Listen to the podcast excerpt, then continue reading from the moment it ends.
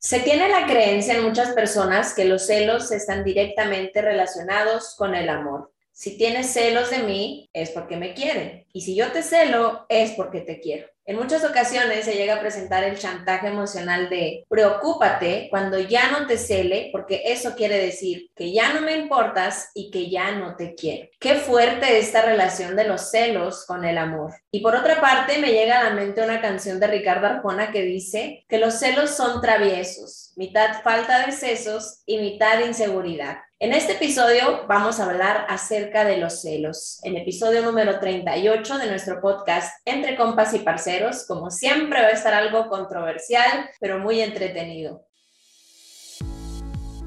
entre compas y parceros. Este es un espacio para jóvenes donde hablaremos de esas cosas que nos pasan y creemos que nadie nos entiende. Yo soy Angie de México y yo Rocío de Colombia. Vivimos en países diferentes, pero casi a nuestros 30 pasamos por situaciones muy similares. Queremos escucharte. Atrévete a contarnos tu historia.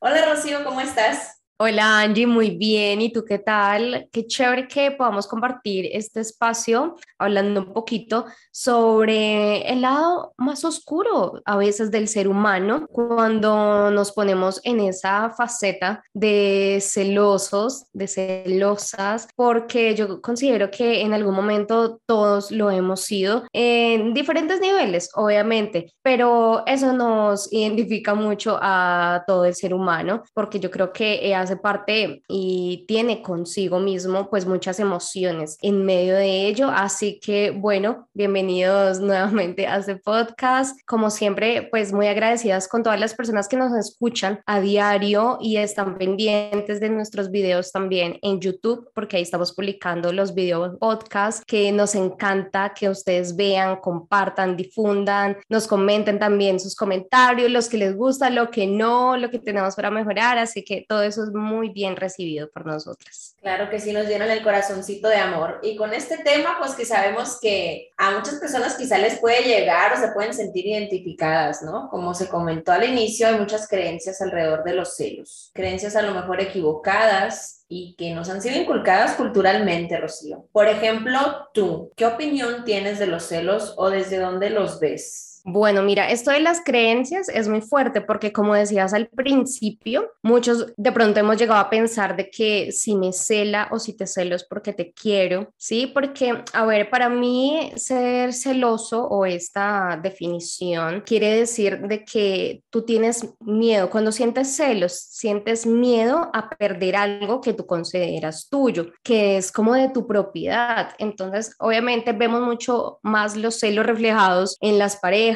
en las relaciones amorosas, porque creemos que si esa persona está conmigo solamente puede estar para mí, ¿sí? Y también pasa mucho en las relaciones de familia, con los hijos, con los padres, porque sentimos que esa persona es mía, o sea, si él está conmigo es porque en algún momento me da mucho miedo perderlo, entonces yo por eso lo celo y estoy pendiente. Entonces, cuando celo a alguien es porque de alguna manera estoy pendiente de esa persona que está haciendo, con quien se habla, a quien mira incluso. Hay muchas personas que les dan celos que los hombres en la calle miren a otras mujeres. O sea, hay diferentes, como les decía al principio, diferentes niveles, pero para mí yo creo que todo tiene un equilibrio y en la medida en que se trabaje, a ver, tampoco lo vamos a decir que es eh, normal, natural, ¿sí? Como que si así lo sepas o no manejar está bien, no me parece, creo que todo tiene que ser muy equilibrado, pero mm, de por sí yo te puedo decir que eh, según mi familia y como me educaron, pues no tiendo a ser tan celosa, o sea, o no tiendo a estar como, o no estuve en espacios muy eh, donde se daban los celos así ya demasiado descontrolados,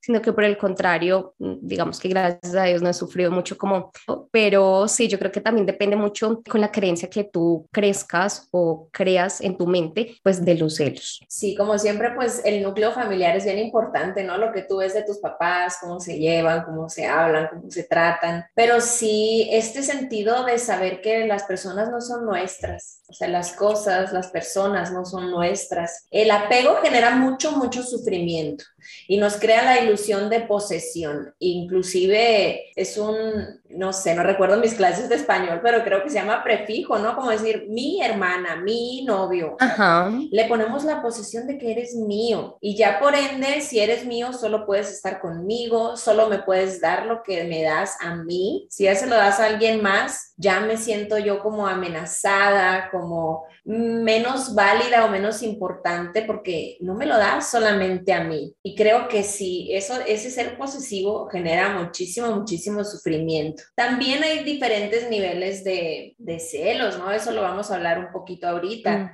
porque eh, tratando de buscar la nota random, me encontraba con muchas situaciones y muchas cosas bien extremas. En la plática también cuando lo estábamos planeando este episodio, tú también, Rocío, eh, me comentabas de situaciones que habías leído que eran bien extremas a causa de los celos. ¿Hasta dónde puede llegar una persona celosa? Claro, es que obviamente toda acción tiene su reacción, ¿sí? Entonces, a ver, cuando no somos conscientes, porque muchas veces somos celosos inconscientes, hay muchas personas que tú les puedes preguntar, ¿tú eres celoso? Te dicen, no, yo no, para nada, o sea, yo dejo como que mi pareja sea libre o como que soy muy relajado, ¿sí?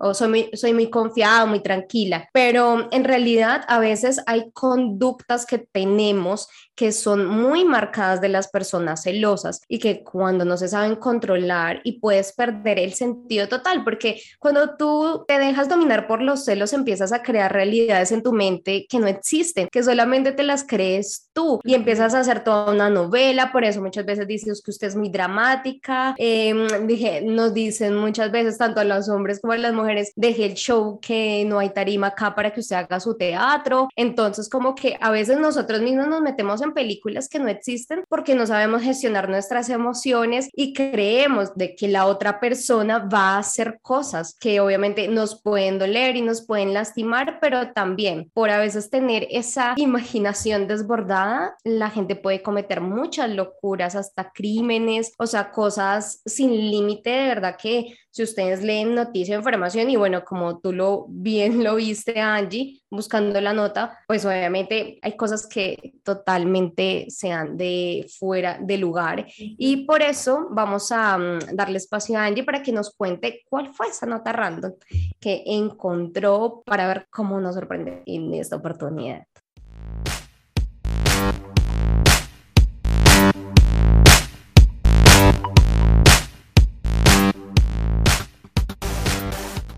Pues la nota random de este capítulo está un poco fuerte y lleva como título Un hombre celoso mató a su esposa, se deshizo de ella y organizó a su familia para buscarla. Ya desde ahí ya te preparas para lo peor, ¿no? Dios mío. Nos dice esta nota. Jennifer tenía 27 años, estaba casada y un día de la nada su esposo la reportó como desaparecida, por lo que se organizó con su hermana e hijos para buscarla por toda la ciudad de Lampertheim en Alemania. Lo que nadie sospechó fue que el responsable de su ausencia estaba justo ahí a la vista de todos. En un periódico se relató que Patrick, que fue el esposo, él tenía también 27 años, asesinó a su joven esposa ahorcándola hasta la muerte el 27 de febrero de, pues no dice el año, ¿no? Una vez que vio que su esposa ya no respiraba, sacó el cuerpo de la casa y lo llevó a la ciudad vecina de Vivesheim am Rhein. Ahí lo escondió entre unos arbustos y volvió. El cadáver de Jennifer, que soñaba con ser bailarina, fue hallado unos días después y su esposo fue detenido al considerar el principal sospechoso, a pesar de que él mismo había reportado la desaparición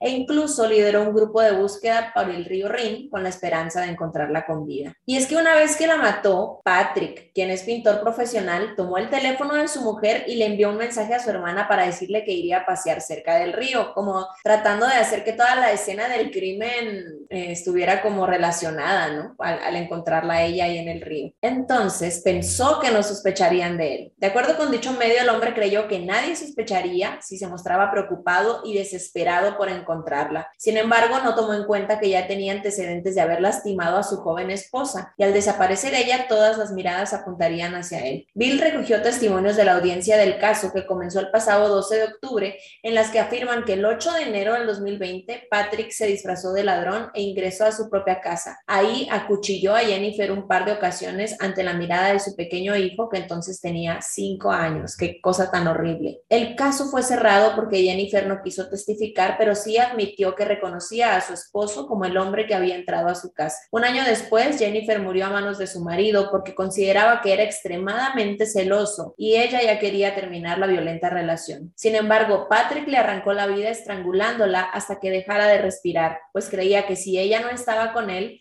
entonces no debería estar con nadie. Patrick no se declaró culpable en la audiencia, aunque se le imputan los delitos de asesinato y lesiones. No obstante, sí reconoció que era una persona celosa y que tenían algunos problemas maritales, aunque aclaró que un día antes de la desaparición de su esposa, ella había decidido darle una nueva oportunidad. ¿Cómo ves, Rocío? ¿Hasta qué punto una persona que vive con alguien que tiene esta celopatía se siente encerrada, se siente con esa imposibilidad de salir, porque si llegas a declarar que quieres terminar esa relación, pues pueden atentar contra tu vida.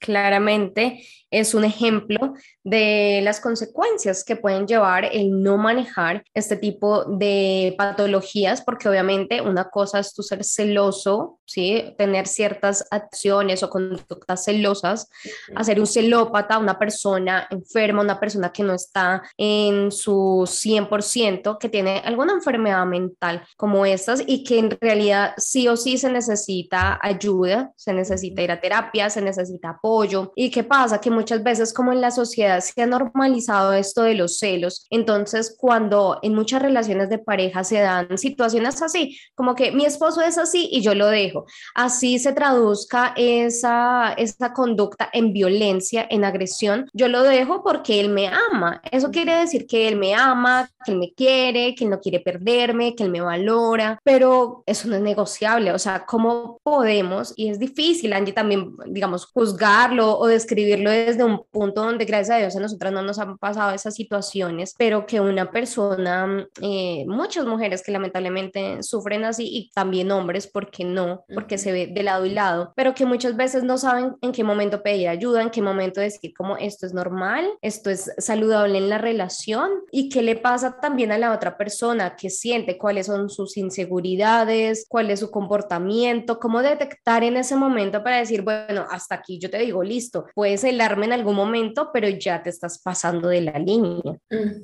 Y yo creo que desde niños se van formando esas actitudes y las festejamos. Decimos, qué curiosito el niño, ¿no? Que está celando a su mamá o que cela a su hermanita o que cela fulanito, lo tomamos a chiste, pero cómo desde la infancia se va formando ese carácter celoso y quizá en la adultez puede llegar a ser irreversible. Yo estaba leyendo también un estudio que decía, la celotipia afecta más a los hombres después de los 30 años y pues más a los hombres que a las mujeres, tanto que dicen que nosotras somos las locas, ¿no? Y no es que tú lo hayas padecido toda tu vida en algunas ocasiones. Puede llegar un suceso que para ti sea como que muy fuerte o que sientas quizá es que muchas veces es eso, sentir, no ver, no saber, nada te consta, sino tú lo sientes supones, hay cosas, hay situaciones que te hacen hacerte esta novela, como dijiste, Rocío, y darle vuelo a la imaginación. Decían algunos comentarios de la gente, es bueno desconfiar, es bueno desconfiar para que no te vean la cara de tonto. ¿Cuál es el chiste entonces de estar con una pareja si vas a estar desconfiando de ella y también desconfiando de ti mismo? Si en realidad no hay confianza para empezar en ti y en segundo plano en tu pareja, pues no tiene sentido una relación, es puro sufrimiento. Claro, y es que muchas veces se dice que hay celos que si realmente tienen fundamento, porque obviamente si yo como mujer presiento de que mi pareja me está engañando, de que hay un tercero o de que algo pasa,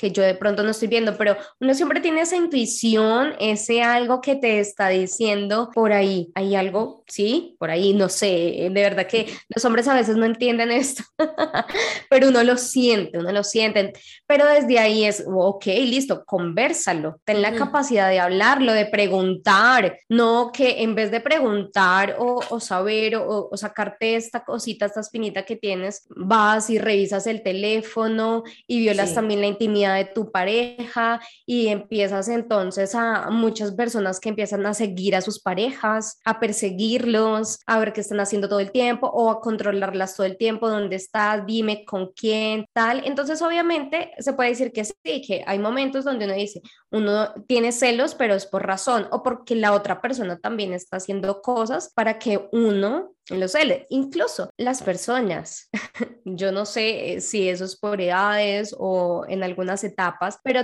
tendemos a causar los celos, o sea, como que yo quiero hacer esto para que mi pareja me cele a ver si es que no me quiere, porque muchos hombres también que, como les decía también, como que no demuestran los celos, entonces uno dice, venga, es que usted no me quiere, o es que me toca, no sé, hacer malabares acá para yo sentir que usted me cela, ¿sí? Dejo una conversación abierta con algún amigo, me pongo un día X más linda de lo normal, me arreglo más para que me pregunte qué voy a hacer, qué, para dónde voy a salir, porque hay personas que son súper desinteresadas en la relación y como que ni fu ni fa, a ver, pero yo creo que como siempre les digo, todo tiene un equilibrio en este tema. Yo creo que los celos llegan en la medida que nos sentimos más inseguros, ¿no? Por ejemplo, hay personas que nos sentimos inseguros de nuestro cuerpo o quizá de nuestra inteligencia y ver que nuestra pareja trabaja con alguien que para nosotros es muy inteligente, pues ya nos genera este celito, ¿no? Y físicamente pues tanto emocional como psicológica como físicamente es un desgaste. Puede llegar incluso a gestionar ansiedad, depresión, por estas ideas irracionales. Y hay tres tipos de celos, ¿no? Yo leía que hay tipos de celos. Los que son los manifiestos, que es cuando tú estás interrogando a tu pareja, preguntándole quién es él, quién es ella, por qué te llevas tanto y etcétera. Ahí sí demuestras que estás celoso. Los celos ocultos son cuando sientes este celo pero no lo manifiestas. Quizás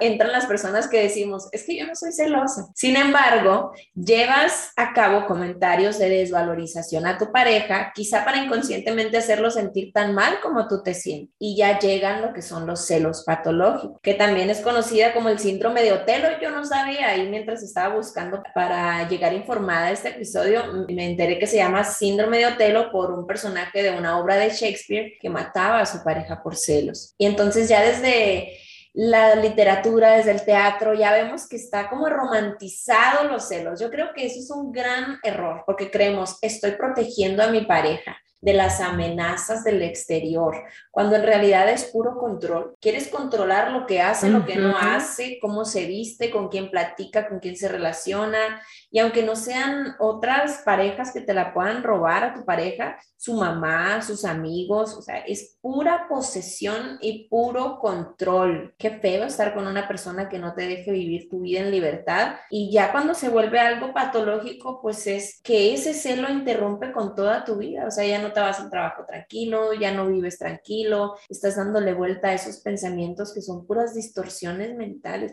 Suena fuerte y suena feo, pero en un grado patológico eso es. Son eh, como las personas paranoicas ¿no? Que imaginan siempre lo peor, que están a la defensiva, que no les consta, pero ellos pueden jurar y perjurar que su pareja les es infiel. Venía un ejemplo de una persona que es ciega y su pareja se ponía celosa pensando que salía al balcón a ver a alguien más, a sabiendas de que es ciego. O sea, así de irracionales son los celos, así de locos, así de infundados, así de extremos, pero la otra persona se los toma tan en serio. Y fue muy fuerte para mí saber que pues como un trastorno pues algunas veces ya no se puede gestionar por la propia persona y requiere medicación y psiquiatría y complemento psicológico y demás. Qué fuerte es vivir otra realidad. Claro, hay, hay casos muy extremos, o sea, hay vidas también y situaciones donde uno dice, Dios mío, que no me pase nunca o que yo no vaya a estar enfrentando una situación así, porque obviamente tampoco estamos preparados para saber cómo enfrentarlos, cómo actuar, cómo reaccionar. Mm, porque también yo creo que a veces, pues obviamente cuando tú estás en una relación, tú vives a partir del amor y no desde el miedo en qué me va a hacer, qué me va a engañar, qué va a pasar o si en algún momento va a violentar contra mi vida, ¿sí? incluso cuando tienes amistades, cuando estás haciendo un trabajo, porque también muchas veces, em, y hay como cierta interpretación en las personas en que tengo celos, a te tengo envidia, ¿sí? En cuanto a eso, pues es, celos es que no quiero perder algo que para mí es mío, que creo que es mío, y envidias, quiero tener lo que el otro tiene. Entonces, imagínate cuando incluso se juntan estos dos o más síntomas o más emociones, pues obviamente las personas pueden perder la cabeza total. Igual, yo creo que es muy importante que se hablen de estos temas, Angie, y se hablen mucho en el día a día con la pareja o en la relación en la que estés, porque a veces eso me parece que es muy inconsciente en en la medida que, por ejemplo, yo te pongo ejemplos de pronto que he vivido en relaciones cuando yo siento que yo puedo decir, ok, no soy tan celosa, pero, por ejemplo, cuando mi pareja está hablando con su exnovia, ¿sí? Cuando mm, mi pareja chatea con otras personas a nivel profesional, cuando veo que mi pareja invierte más tiempo en su trabajo que conmigo, ¿sí? Entonces, de alguna manera uno puede generar comentarios como, oye, no me gusta que hables con estas personas, oye, no me gusta que estés más tiempo en tu trabajo que conmigo. Se puede dar en un nivel sano donde tú puedas conversarlo, donde tú puedas decir, mira, me molesta esto y me hace sentir celos porque siento que ese tiempo lo podrías estar invirtiendo conmigo o qué necesidad tienes tú de estar hablando con otra persona, no porque necesariamente yo tenga una baja autoestima o sienta que me vas a engañar o sea insegura, no, simplemente porque siento que estás invirtiendo más tiempo o, porque lo haces o simplemente me molesta. Yo creo que en ese sentido uno no tiene que ser así como el celópata porque también la gente utiliza esos conceptos eh, simplemente para decir que a mí no me gusta algo y que yo te lo puedo decir a que después yo esté haciéndome imaginaciones, o sea, pensar cosas que no son. Y creo que eso es lo que pasa, que también está como esa burla de que aquí las personas que a veces reclaman lo que consideran que es de uno, o sea, o que es del tiempo, que eh, es algo como que yo necesito de ti por pedirlo de alguna manera, entonces no, ya es que me estás celando, es que no quieres, es que es, por ejemplo, lo que tú dices, no, que no salgas vestida de esa manera porque yo te cuido, ok, listo, yo quiero que tú seas libre, pero también fíjate que en la calle hay mucho peligro, ok, avísame con quién vas a estar, ¿sí? Avísame en qué lugares vas a estar porque yo no sé qué te pueda pasar y es que te quiero y es que no necesariamente te estoy celando de esa manera porque no quiero que nadie te mire, no quiero que nadie te hable, sino porque realmente el mundo está complicado. Entonces también yo creo que hay cosas que uno se toma demasiado personal, demasiado personal, entonces mi pareja me tiene agobiada porque todo el tiempo me cela de esa manera y no, yo creo que también hay que entender y sabernos comunicar y el lenguaje acá es fundamental en cómo pedimos o en cómo decimos las cosas. Sí, muchas veces estamos a la defensiva con nuestras parejas, ¿no? A ver, ¿y por qué? ¿Me quieres controlar? ¿Quieres decidir sobre mi vida? La apertura y, como dices, el decir las cosas de la manera correcta y el entendimiento, ¿no? Sobre todo, porque sí, los celos no se deben ignorar, los celos se deben gestionar, se deben hablar, se debe decir, no me gusta, pero ¿por qué no me gusta? ¿Cómo me hace sentir? ¿Cómo lo interpreto? ¿Cómo lo podemos gestionar y llegar a un acuerdo? No imponer nuestra voluntad nada más así porque sí ante la otra persona. Es una misión para algunos difícil, pero que sí o sí se debe llevar a la práctica. Y Rocío, dentro de todo esto, eh, llegó la hora cuchicuchi del episodio. la pregunta Bueno, bueno, bueno, bueno.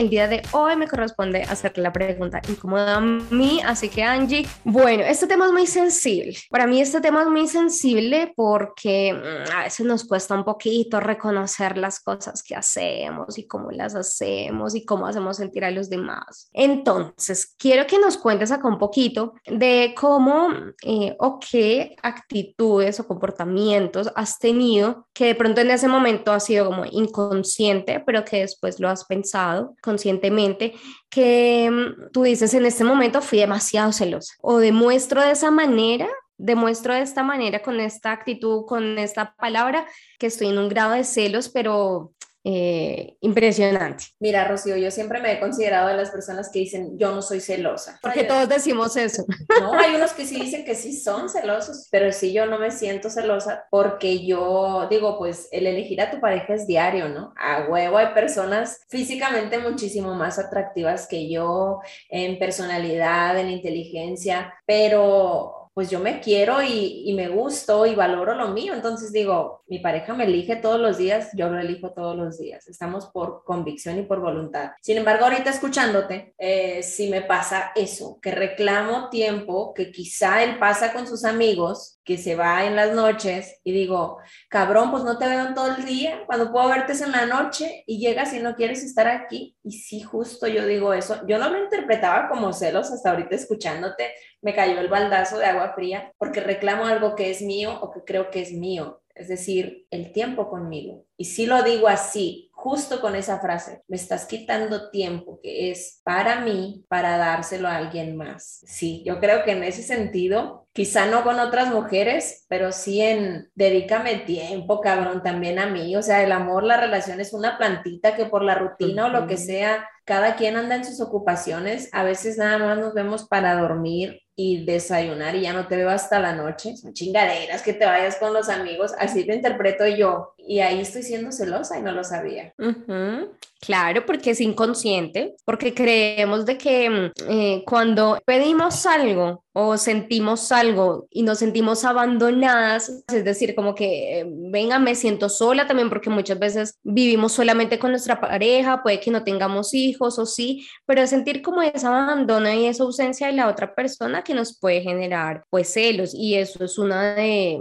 Eh, de las emociones que podemos sentir o de los comportamientos que se pueden dar a entender de que está siendo celoso. Entonces, fíjense, a ti te cayó el 20, como dicen ustedes, y así nos puede pasar a todos. Entonces, por eso a mí me encantan estos episodios porque nos damos cuenta de cosas que no teníamos ni idea y porque las naturalizamos mucho. Entonces, bueno, Angie, igual no me quedo, no quedo del todo convencida de que no seas tan celosa, pero...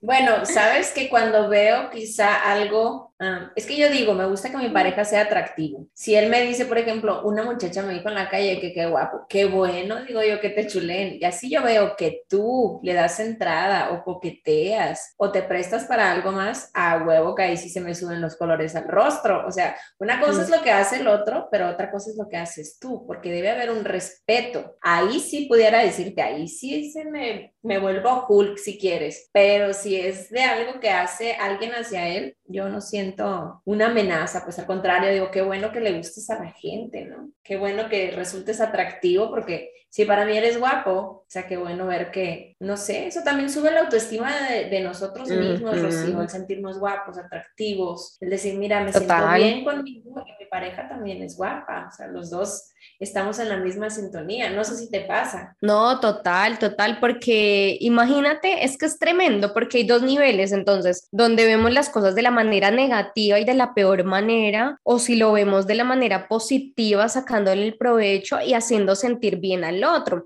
porque casi siempre cuando mm, reaccionamos de manera celosa o celamos a una persona, es culpando al otro por algo que esa persona capaz no tiene ni idea, no lo hace de mal, ¿sí? O puede que sí lo haga posta, o sea, lo haga con causa, pero entonces casi siempre hacemos sentir mal al otro, ¿sí? Porque, por ejemplo, en ese caso, tú lo haces de buena manera, qué chévere que te digan lindo, pero si yo llego acá, no sé, por ejemplo, nosotras que trabajamos por las redes sociales, entonces que yo subo una foto y un tipo me viene a escribir, no, qué hermosa, qué linda, o varios hombres digan, no, qué bella, ta, ta, ta. Entonces imagínate, mi pareja ya empieza a celarme y empieza a criticar mi trabajo o empieza a decirme, tú por qué subes ese tipo de fotos, tú para qué trabajas así, más bien vete a una oficina a trabajar, para que nadie te vea, porque tú eres mía, porque yo no quiero que te halaguen, yo no quiero que se fijen en ti. Entonces esa es una percepción negativa de tu pareja. Y eso es una inseguridad que se refleja en la otra persona, porque obviamente si yo soy bonita, si yo hago bien mi trabajo, si yo soy profesional,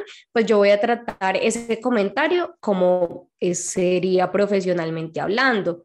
Obviamente, si tú no confías en mí, en la relación, si tú no eres seguro de ti mismo, si tu autoestima está baja, porque a ti nadie te dice lo lindo que es, aparte de mí misma, sea, de, de, tu pareja, pues entonces estamos en una desconexión total. Si a mí mi pareja, por el contrario, ve esos mensajes, que a mí también me pasa, por ejemplo, Eduardo que trabaja en YouTube, que muchos le están escribiendo, qué linda corbata, qué lindo te ves hoy, qué ojos tan grandes, tan bonitos, mejor dicho, como hablaste de bien hoy, me encanta cómo te ves, y eso que no te cuento comentarios que son mucho más fuertes, muy cachondos. Y yo soy como, ok, lo revisamos y nos reímos mucho y a mí me da risa. Y yo le digo, bueno, qué chévere que te admiren, obviamente con respeto siempre, qué bueno que te admiren, qué bueno que te vean de esa manera y tú eres muy lindo. Incluso yo le digo, tú me enamoraste así porque yo te conocí fue a través de un video de YouTube. Entonces, si yo misma te admiro y gracias a Dios que pudimos coincidir de esa manera, qué chévere. Yo ahora, porque si yo te conocí así, si yo me enamoré a través de ese medio, ahora te voy a decir, no, sabes que deberías cambiar de trabajo. Sí. No, sabes que ahora me dan celos que te miren y mejor ya no te apoyo. O no sé, o te voy a cambiar lo que tú eres porque yo tengo alguna inseguridad. Entonces, no es así, simplemente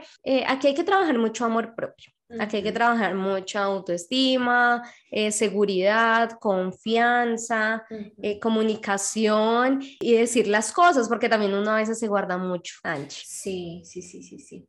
Y yo creo que, como dices, ¿no? Reconocer las fortalezas en el otro, pero que esas fortalezas no sean nuestra debilidad. Eso, ¿en qué punto ya se vuelve contraproducente para nosotros? O el querer controlar lo que el otro hace. Hay muchas personas que están tan a la defensiva con una infidelidad pero realmente quien te va a ser infiel lo va a hacer aunque tú estés encima de él. En cinco minutos se puede aventar un rapidín en cualquier lugar con otra persona. Lo que va a pasar, va a pasar y lo que no está destinado a pasar, pues no va a ser, aunque tú te crees mil ochenta historias en la mente, pues también hasta qué punto debemos vivir tranquilos, porque tú comentaste también, Rocío, de vivir la relación con el miedo. El opuesto al amor es el miedo, no es el odio, como nos hacen creer muchas veces. Entonces, no se puede tener una relación con amor y miedo, no existe, no puede haber esa dualidad en una relación. Si realmente hay miedo, es que no está habiendo amor. Y si hay amor, tenemos la libertad de quizás sentir un cierto miedo en mínima parte, pero no estar hostigando a la otra persona con que no lo haga. Me gustaría leer un poquito de respuestas de la gente que le preguntamos si era celosa, que nos cuesta admitirlo, como dices Rocío. Y aquí hay un comentario de Mona Rico, nos dice, los celos son el reflejo de tus propias inseguridades que se transfieren a decirle a la pareja, no veas, no oigas, no toques, no hables con nadie que yo crea mejor que yo. Los celos nunca llegan a nada, te desgastas tú porque la otra persona no va a cambiar porque a ti te conviene o te gustaría que se comportara diferente. No he conocido a ninguna persona celosa que sea feliz. Viven en desesperación constante y al final de cuentas nadie puede cambiar a nadie. Si tu pareja decide hacer algo que te duela, es su decisión, no la tuya. Él o ella va a tener que vivir por el resto de sus días con la culpa de saber que hirió a alguien que lo quería. Me recuerda a este rollo de Shakira, Rocío, de que todos dicen, si a Shakira le engañaron que está tan hermosa, ¿qué puedo esperar yo? No sé si has visto esos memes.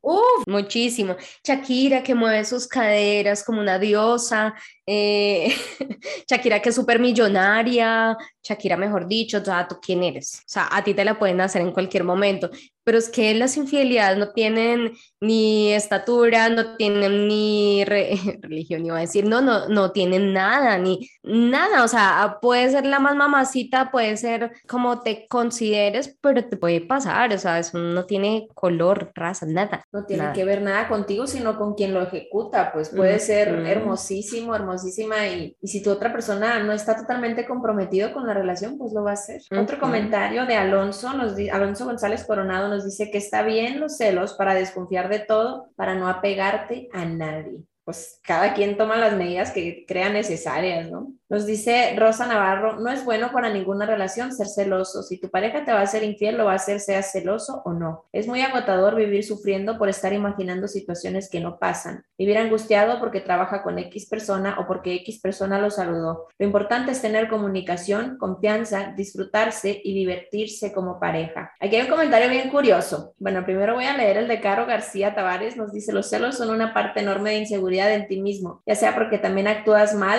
que esa es otra cuestión, Rocío, que nos dicen, si te cela es porque él también anda de cabrón. No sé si lo has escuchado. Ah, claro. El que las, ¿cómo es? El que las hace se las imagina. Ándale. Decimos acá, claro, si tú la estás haciendo, si tú estás haciendo por ahí algo que no debería, tú todo el tiempo vas a estar pensando que tu pareja también te la va a hacer. O sea, como que, pues, si puedes mantener algo tan oculto, tan en secreto, tan privado, que nadie sabe. Entonces, imagínate el otro, ¿por qué no te puede estar haciendo lo mismo? Ahí es donde se empiezan a crear películas en la cabeza. Otro mito acerca de los celos, ¿no? Que también es muy escuchado ese dicho. Y nos dice, porque simplemente vives con la angustia de pensar e imaginar cosas que pueden pasar. Los celos son agobiantes y hasta perturbadores. Y este último comentario que voy a leer, me gustaría que me dijeras qué opinas, Rosy. Nos dice Nubia Jaques, soy la más celosa del mundo. Creo que en general soy muy posesiva. De mis papás, de mi esposo, de mis hijos, vaya, hasta de mis mascotas. Son míos en mayúsculas. Pero en verdad amo que mi esposo sea cero celoso y eso siempre lo interpreto como un hombre muy seguro de sí y me encanta además. Me hace sentir segura el hecho que no me cele. Yo pudiese salir a la calle en bikini y el pensamiento de él siempre va a ser, a huevo, esa es mi vieja. ¿Cómo ves? ¿Qué opinas? O sea, está la balanza bien loca, ¿no? O sea, ella es súper celosa y él, como lo que decíamos ahorita, me gusta que le gustes a los otros.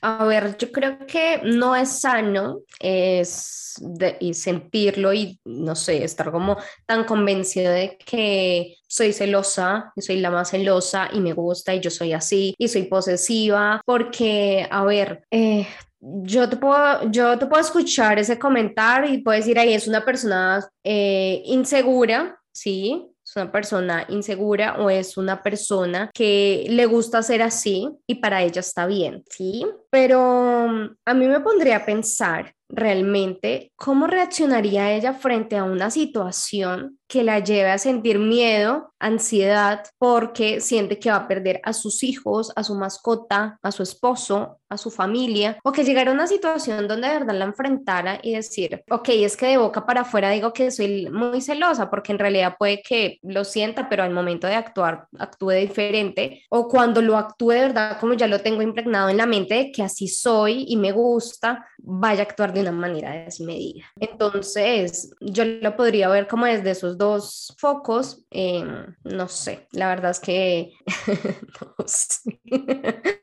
eh, es como eh, tres puntitos y la bolita del desierto. Mira, en esta cuestión, por ejemplo, el comentario de Alonso que nos decía, es bueno tener celos en cierta medida para no generar este apego, ¿no? Para no generar esta posesión. Yo creo que si son funcionales, ya no son ni malos ni buenos, son simplemente funcionales para ti, te ayudan a gestionar cierto aspecto. No es sano, en mi punto de vista, desconfiar del otro ni desconfiar de ti mismo. Analiza, así me gustaría ir cerrando a mí, analiza cómo vives los celos, así como a mí me cayó el balde de agua fría en este episodio, analiza de qué manera, con quién, en qué circunstancia, qué te llevas celosa, qué inseguridades hay en ti y hasta qué punto. Ya cuando se vuelven algo patológico, puedes atentar contra tu vida o contra la vida de tu pareja o de la persona que te genera celos y cometer un crimen. Eh, si ya identificas que los celos o que las ideas irracionales están haciendo que puedas perder el disfrute de tu relación, pues acércate siempre a pedir ayuda, a que te hagan una evaluación si es algo que necesite tratamiento psiquiátrico. Pues decía mm, que muchas veces es irreversible, pero es manejable. Entonces, se puede mejorar la calidad de vida. Dejemos de normalizar los celos, dejemos de relacionarlos con el amor y el interés y pues estemos atentos más a nuestra felicidad y al disfrute de nuestra relación que hacer un tormento de ella. Considero que cuando invertimos tanto tiempo en celar a una persona, en pensar, ¿sí? Porque uno cuando cela, pues empieza a imaginarse muchas cosas, tiene muchos pensamientos en la mente, muchas conversaciones internas. Estás desperdiciando tiempo valioso en muchísimas otras cosas en las que puedes aprovechar, invertir, hacer, ¿sí? Entonces aquí totalmente la invitación es que puedas trabajar un poquito más en ti mismo, en tu autoestima, en cómo te ves, identificar y hacer consciente de eso. ¿Qué situaciones me generan en este tipo de celos o cómo actúo o cómo soy? Yo recuerdo mucho que como a mí me gusta todo este tema de la astrología, la numerología y demás, siempre dicen que los escorpios somos de los signos más celosos. Entonces yo digo, pero ¿de qué manera los eh, reflejamos? Sí, entonces también me he puesto a estudiar cómo soy, qué cosas no me gustan de mí cuando soy celosa, qué cosas no me gustan de mi pareja, cuando me cela también y yo se lo comparto a él, lo conversamos, tenemos esa confianza de hablarlo,